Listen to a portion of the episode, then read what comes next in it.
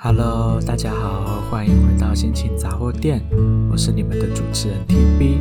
那么这个礼拜呢，就是中秋节了，恭喜各位上班族们，你们又可以有一个三天的长周末可以放假。那当然，中秋节很多人会和朋友烤肉，或跟家人烤肉聚会，聚在一起啦。那对于像啊，服务业的听众朋友来说，中秋节可能就是一个很可怕的 的日子哦。无论其实不只是中秋节啦，应该是说所有的连续假日啦，或者是国定假日的时候，对于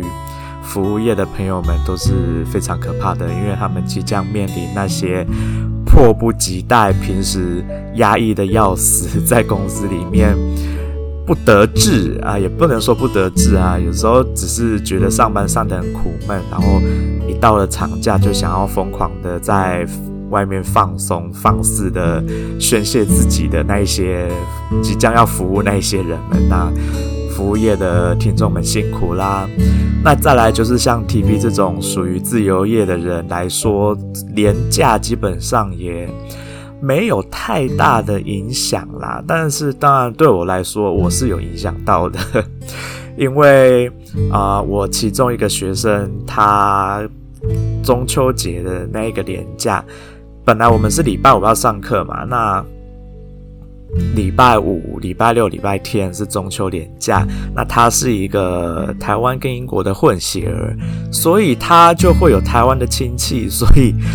他就跟我请假了，他就说啊、那一天他可能跟家人会有活动，所以可能没办法上课。那我就说哦，好，那我们就就跳过一节课没关系，我们就中秋之后再上课。那对我的影响就是，我就少了一堂课的收入。其实，OK fine，that's fine，就是没关系啦。毕竟，其实礼拜五那一天，TV 自己也是有事的。那。今天最主要要谈的就是我礼拜五那一天要到底要干嘛，跟发生什么事呢？说起来，这也不是什么什么好好玩好听的故事啊，其实是一个，哦、我觉得蛮悲伤的故事。其实 TB 礼拜五呢是要去参加大学同学的告别式哦。所以在我的学生跟我请假之前，我就已经也是准备要跟他说，我礼拜五其实是没办法帮他上课的。那至于我的大学同学的告别式这件事情，我我就稍稍的分享一下好了。啊、我的大学同学呢，他的过世原因呢，啊、呃，是自我了结。那详细的原因是什么，我并不了解。但是根据我，我跟这位大，我跟这位大学同学其实毕业后比较少联络。但是我在刚毕业的那一两年，其实还算跟他有有算蛮常见面的。那时候我还在台北工作的时候，会一起出来吃饭，虽然不算很频繁，但是他就是一个会把他认为。啊、应该大家应该时常聚在一起，然后会把大家惦记在心里面的那样子的一个人，所以他会不定期的举办一些几个几个朋友的聚会聚餐这样子。那我也是因为这样才可以持续的跟几位大学同学在当时还继续的保持联络，那都是因为我这位同学老同学的关系。那其实，在 TB 大学时代，我跟这位同学的关系不算特别的亲密，但是也也算还 OK 啦，关系还不错。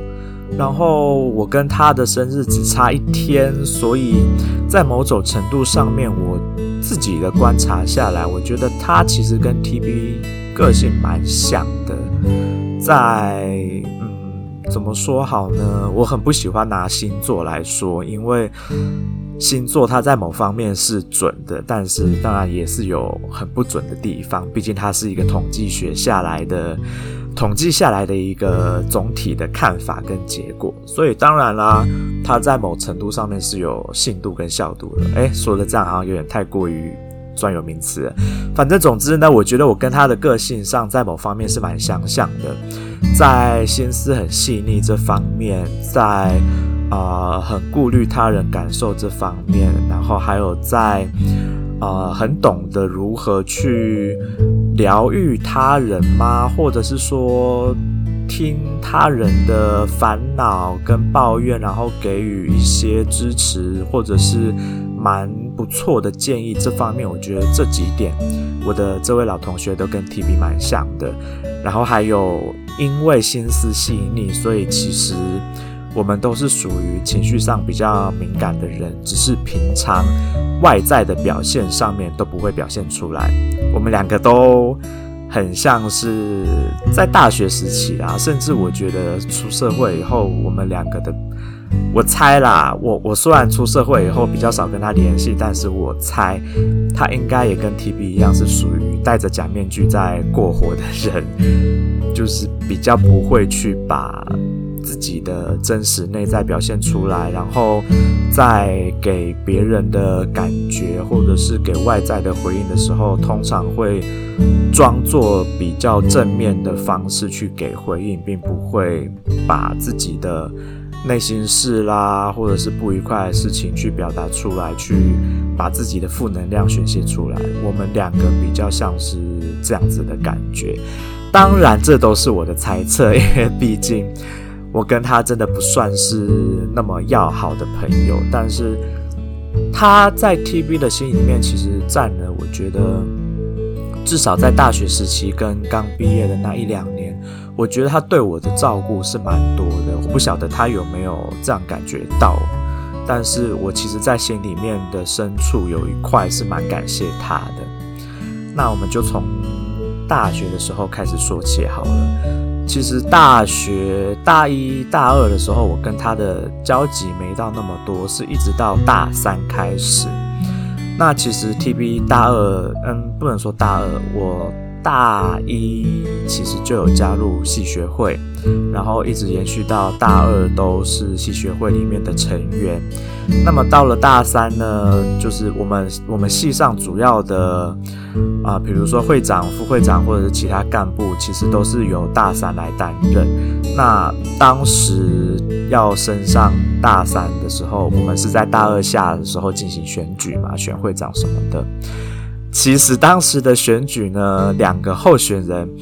我觉得各有优劣啦，所以嗯，TB 后来其实是没有去投票的，因为我觉得。虽然我当时是成员，那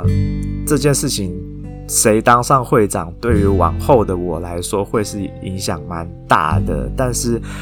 我衡量过了一些情况以后，我觉得，嗯，我其实不太，我觉得两个人都有啊、好跟不好的地方，可是。我知道我这样子放弃我自己的投票权利，然后后来会影响到我自己，这样子的做法并不是很好的做法。可是当下的我就是觉得我不想要去为了因为选就是去投票选了谁，那无论有没有选上，对我来说我都觉得会是一个蛮蛮不好的影响，所以我选择了不去投票。那好啦，我自己念大学念的那个科系，我自己也知道。当当你不去投票，那最后出来的结果不不是你啊、不是你喜欢的结果的时候，你必须要去承担的时候，你自己也会痛恨你自己当时为什么不去投票这件事。所以我就是奉劝各位，当你有权利，你有自主权，可以去投票选择啊。你你可以去做选择的时候，就尽量的行使你的权利吧。像是即将要迎来的啊、呃、市长跟市议员的选举，TB 在这里就呼吁大家踊跃的去投票，去对于你支持他的理念的人去投票。我不在乎你支持的是政党，还是你支持的是。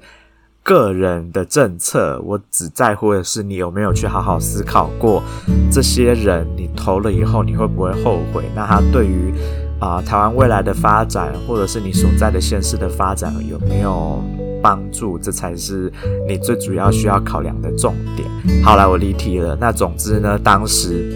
就是在选举完之后的结果，就是我其实没有很意外会出现那样的结果。那我比较意外的是，呃，选举完以后的会长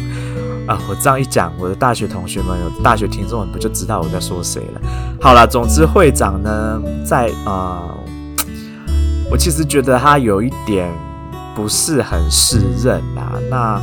他就是一个基于他觉得好像他的号召力很够，然后基于一种他只要就是登高一呼，大家就会就是聚集在一起，该讨论事情就讨论事情，但是。T B T B 作为一个观察人类这么久哈，我从真的我从很小的时候就开始在观察人类的行为模式，我知道这是不可能发生的事，所以在大二下学期即将结束的时候，身为学会的成员一部分，我当然因为我也不是干部嘛，那可是毕竟我还是成员，我对于自己该负责或者是我该提醒的事情，我其实还是会。啊、怎么说呢？我还是会尽到我该尽的责任。比如说，我会去提醒一些事情的行程应该要提早去做安排啦。尤其是接下来要放暑假了，你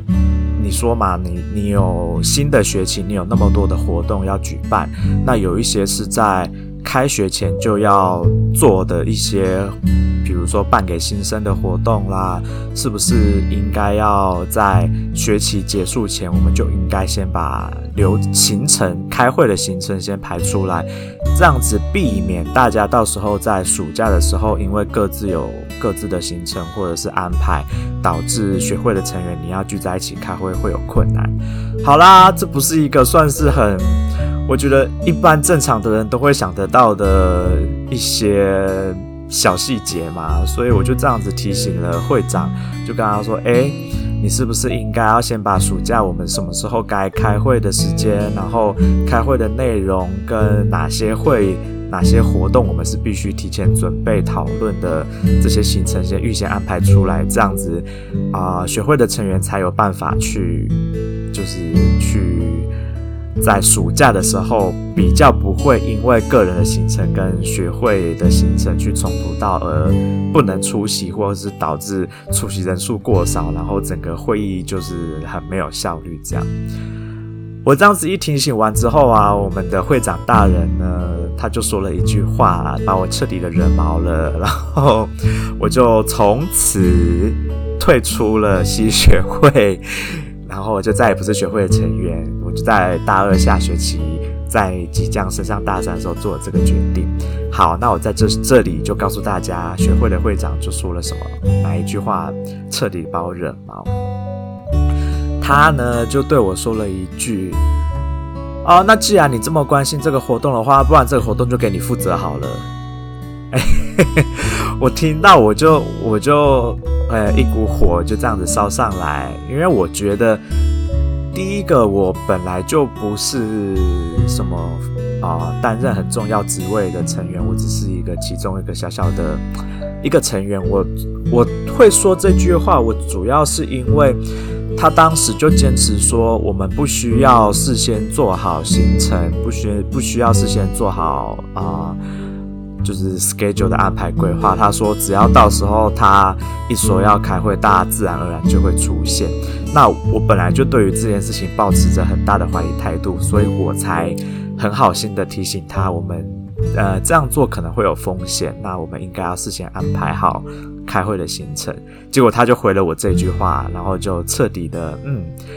让我知道，OK，如果学会的会长是这样子的话，我也没什么好待的，因为我知道接下来的各种活动，无论是要开会、筹备、执行，上面一定都会困难重重。那 TB 是一个怕麻烦的人，再加上我其实本来就不是很喜欢选上会长的这位同学啦，所以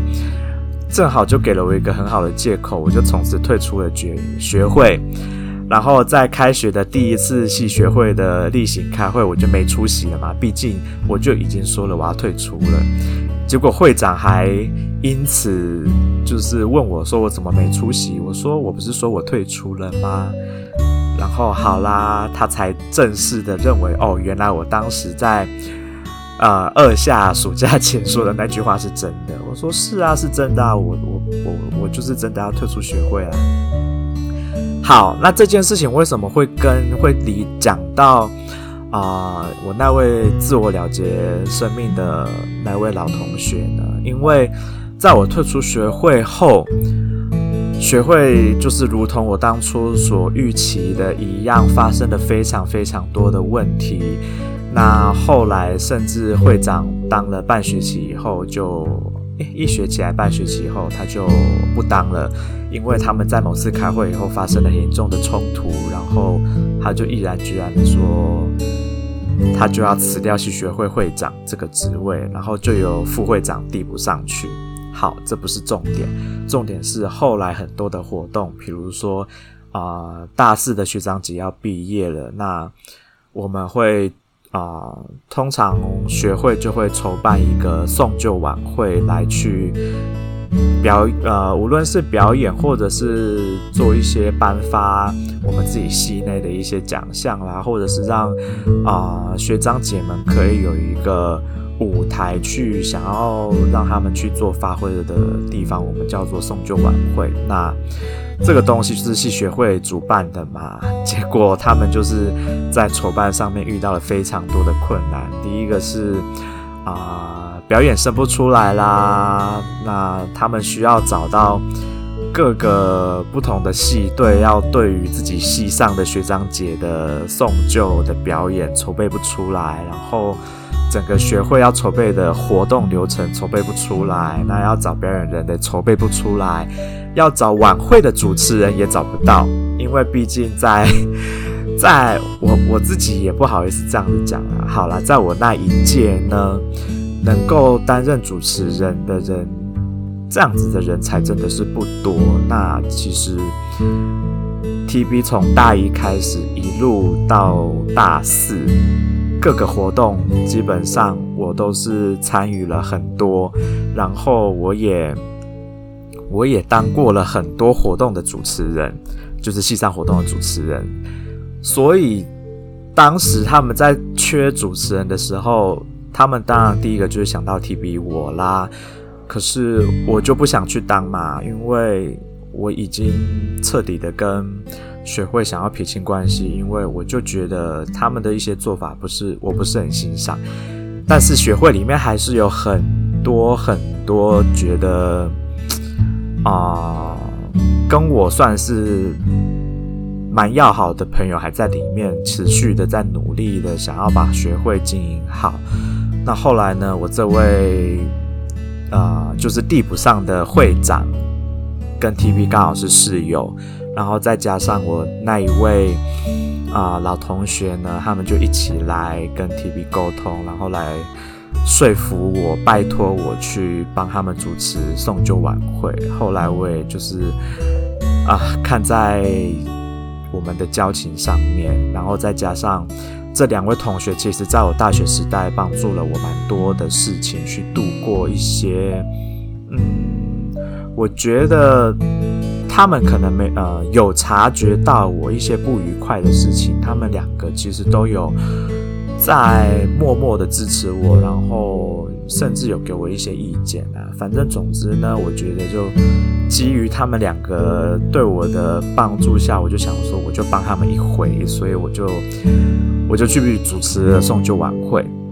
好啦，那接下来就到了大四，轮到我们是大四了嘛？那我们就要举办谢师宴。那谢师宴就跟学会没有关系了，因为毕竟我们到大四以后就会辞掉，完全辞掉学会的狗的所有事务，就交由大三以下的学弟妹们去执行。但是谢师宴这个东西，就是由大四的我们自己去规划、去策划的。那当时的。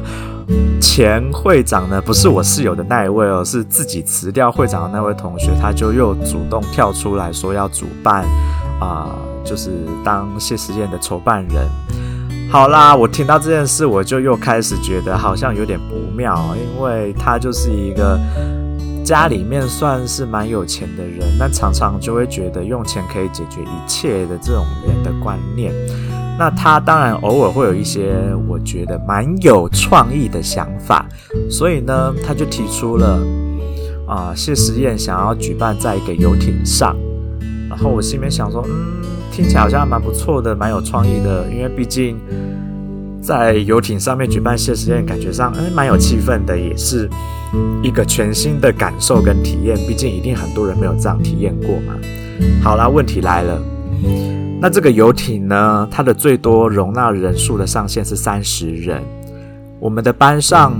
有五十几位同学，那如果你要再加上老师，加一加就六十几个人了。好，那游艇上面只能容纳三十个人，请问，哦、嗯，各位听众听到这里就知道问题发生处在哪里了吧？那就是谢师宴不是应该就是要第一个所有的教授老师们都必须要邀请出席？那就算有一两位教授不出席好了，那势必也会占了大概六七位、七八位的名额。那接下来剩下的名额就只剩下二十个名额，那班上的同学有五十几位，请问这这五十几位要如何去去抢这二十个名额呢？所以当时在筹备啊、我们在班上在开会，全班开会讨论谢实验。当他提出这样子的概念的时候，我就马上举手提出了这个疑问，我就说，扣掉我们应该邀请的教授，那只剩下。接就是二十二十出头个名额，那班上同学这么多人，请问你要怎么解决这个问题？好啦，我的这位我不喜欢的同学呢，他就说出了一个我当时就是想都没想过，怎么会有人就是会这样子说啦？反正他就说了啊，我现在想想还是觉得很可笑哈。他就说了第一个。啊，又不是每一位同学都会出席谢师宴，所以我们可以就先扣掉那些同学。那再来，那就是你先报名、先缴钱的人，你就你就是优先权，你可以先去嘛。那报名人数额满了，那你剩下的人晚报名的人，你就不能参加谢师宴。啊，我听到这里呢，我就心里面火气就一股火就烧上来，然后。我就也不想多说什么啦，我就我就沉默，然后我就心里面默默想着说，好吧，那谢师宴我就不去了。既然他是要这样子做法的话，那我就觉得虽然有点可惜啊，毕竟我觉得系上很多教授，我觉得都是很好的教授，我其实是很想要在谢师宴上面去好好的感谢这些教授的，然后去在一个谢师宴这样子一个吃饭的场合，去跟教授做一些平常。除了上课以外，做一些人生上面的，或者是未来道路上面的探讨什么的。好，但是因为这件事情，我本来就打算不参加了。啊，好啦，反正最后的结局就是我们并没有采取了这一个很，我个人觉得很愚蠢的谢实验的办法。后来呢，谢实验的主办人，主办人就变成了。我那位我即将要参加告别式的同学去做筹办人，那后来他就筹办了一个我觉得可行性很高，然后也能够让所有人都参与到，价格也有压在我觉得还符合大部分的人可以负担的价格，然后再来他又遇到一个很大的困难的，就是谢师宴嘛，总是还是得需要。主持人，那他又再一次遇到寻找主持人这个困难。那这一次呢？啊、其实我是真的说说实在的，我是真的很不想要去担任主持人这件事，因为我我真的觉得我累了。我对于主持，就是我每一次想要好好的替啊、可能戏上做一些事情的时候。然后我就会被泼一桶冷水。对于这样子的事情，我已经感到厌烦。当时的我对这件事感到厌烦，然后再加上当时的我自己因为一些私人的事情呢，我其实处在一个很忧郁、焦虑的状态，所以我并不想要在谢师宴的时候当主持人，因为我就必须要一直保持在一个欢快、愉快的气氛下去啊。强迫自己去维持一个这样子的假的情绪，我觉得对当时的我来说，我可能没有办法好好的担任主持人这个工作，所以我就拒绝了。那但是我的我的这位老同学呢，他就是，我觉得他也蛮蛮会说服人的啦。我觉得他就是对我动之以情，说之以理啦，真的说实在就是这样子，然后就真的把我说动了。我也觉得我我我是为了当时其实真的是为了他而去最后决定，我就去。我就去协助他，为了帮助他好好的完成他筹备的这个活动，所以我就去当了主持人。那当然跟我搭档的还有另外三位同学，所以其实后来整个谢师宴的准在事前的准备，就是在主持人跟工作人员上面的准备上面是做得蛮好的，然后当天也算是进行得很顺畅，所以。我觉得这是办得也蛮成功的一次的谢实验。那我为什么 TB 会说我会很愿意为了他，然后去强迫自己去把自己的私事先抛下一旁，然后去协助他完成他的事情呢？那就是因为我认为他的为人是让 TB 感到很佩服的。这件事又要说到他过去曾经为了。嗯他们那群好朋友里面发生了，呃，所谓的感情啊，有一位他们里面的好朋友被劈腿了。那当他们是班对，然后就是反正就是班上造成了很像连续剧的三角恋情这样子的关系嘛，反正就是啊。就是就是其中的女生劈腿了，那男生呢，当时在忙着考研究所，所以其实很很多知情的人为了他们的。理由都是说，为了不想要影响到我这位被劈腿的同学考研究所的心情，所以他们都选择不说，然后瞒着都不讲。但是 TB 当时是属于不知情的那一那一些人哦，因为我平常没有跟那些人玩在一块，所以我就是属于不知情的人。那我。第一时间听到这件事情的时候呢，我其实心里面想的是说，怎么可能会有这种事？要选也知道要怎么会选这个女生，怎么会去选另外一个人呢？后来我才发现，好，很多事情不是如我想象的那样。那有的时候，我觉得我很不想这么说，但是金钱真的是。一股很强大的力量，我没有要影射什么，我只是这只是我的猜测，但是我觉得金钱是一股很大的力量。好，我就说到这里，点到为止。我当然不晓得实际上背后的原因是发生了什么事，但是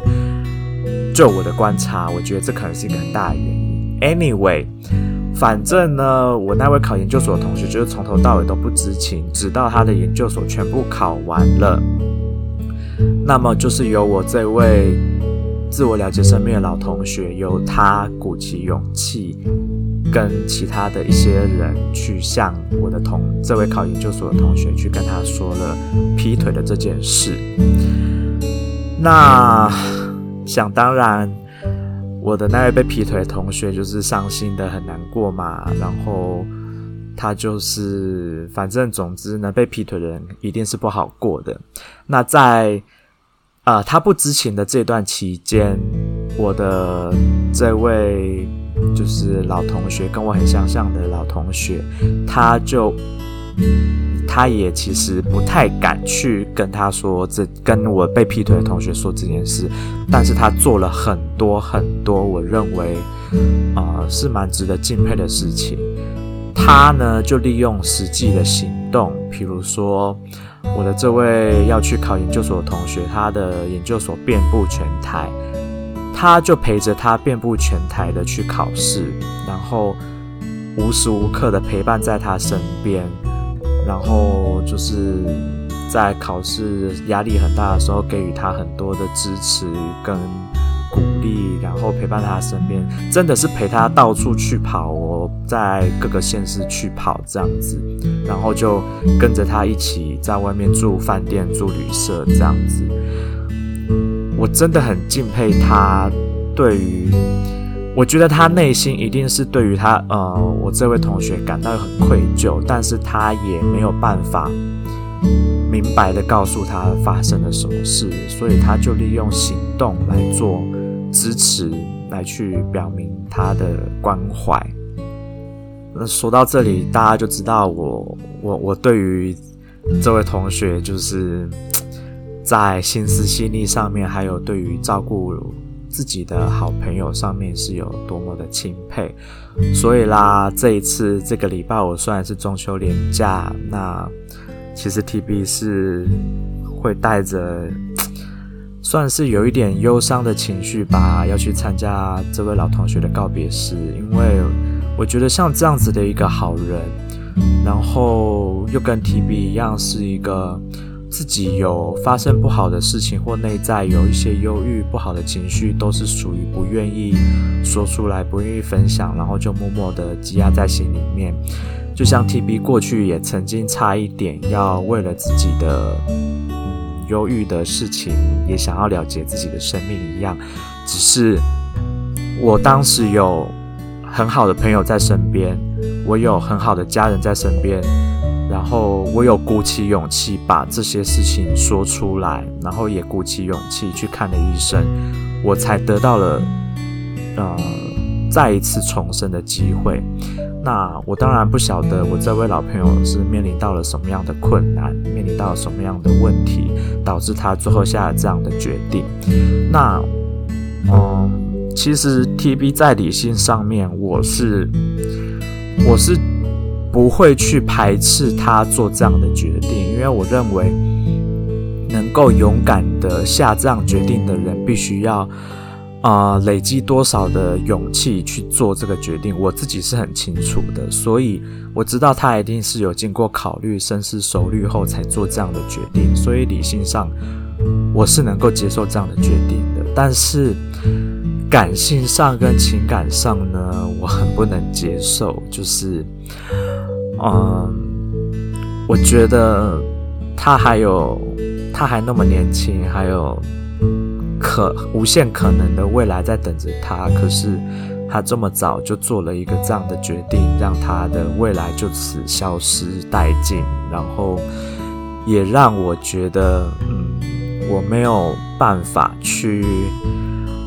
当然，这也是因为在毕业后我出国了，然后后来我也比较少跟大学同学联络，我比较少知道他的消息。我不会去责怪自己，但是我一样的，我会留下一个遗憾，是说，啊、我没有办法继续跟他好好的，在未来我们两个就此就没有了可以。持续探讨一些未来的道路或人生的道路的问题，或者是能够快乐的一些一起聚会、吃吃饭、聊聊天的机会，就这样子消失了。我其实觉得很很遗憾，然后内心很唏嘘，因为我觉得这样子的一个好人，这样子的为他人那么着想的一个好人，就从此的消失在这个世界上，对 TB 来说是一个。情绪上面啦，感性上面不太能接受的事情啊。那好啦，其实我也不会，我也心里面很想要，我很想要责骂他，就是为什么要做这样的决定。但是我尊重他的决定。我我因为毕竟要做这样的决定需要很大的勇气。那。我相信他是真的有想过、有考虑过才这样子做的，所以我礼拜五呢就会去他的告别式，好好的送他最后一程，然后会把我心里面想要跟他讲的一些话，在当天呢就是呃默默的在心里面告诉他，那也希望他可以呃一路的好走，这样子。好啦，那今天的节目就暂时分享到这边。明明是呃快乐的中秋连假，但是没办法，TV，嗯很想要分享我这位好同学的的一些故事哈，所以就不好意思哈，让大家本来要准备好的啊、廉价的好心情呢，可能会因为 TB 分享这件事情有一点点受到影响。那还是没关系，大家还是可以快乐的去想一下你的中秋节要怎么样跟好朋友、跟家人去过啦。那同时也可以透过 TB 这样的故事去思考，嗯，你跟家人、好朋友的相处，然后好好的关怀一下自己身边的人。是不是有一些嗯，可能忧郁的征兆啦？你就可以借此这个机会去好好的跟家人朋友团聚在一起，然后希望大家都能够好好的去事先发现自己的好朋友是不是有什么困难，可以先主动去发现，就可以避免像。TB 自己身上发生的事，或者是 TB 的这位老同学发生的事情，就可以尽量去避免发生这样的状况。那我也祝各位，先预祝各位中秋节快乐。那因为礼拜五的节目会是 TB 说故事系列，我就不会提到中秋节的事情了，所以我就在礼拜二事先先跟大家说一声中秋节快乐，也祝大家有一个愉快的连假。今天的节目就到这边结束了，我是你们的主持人 TB，祝大家有美好的一天，拜拜。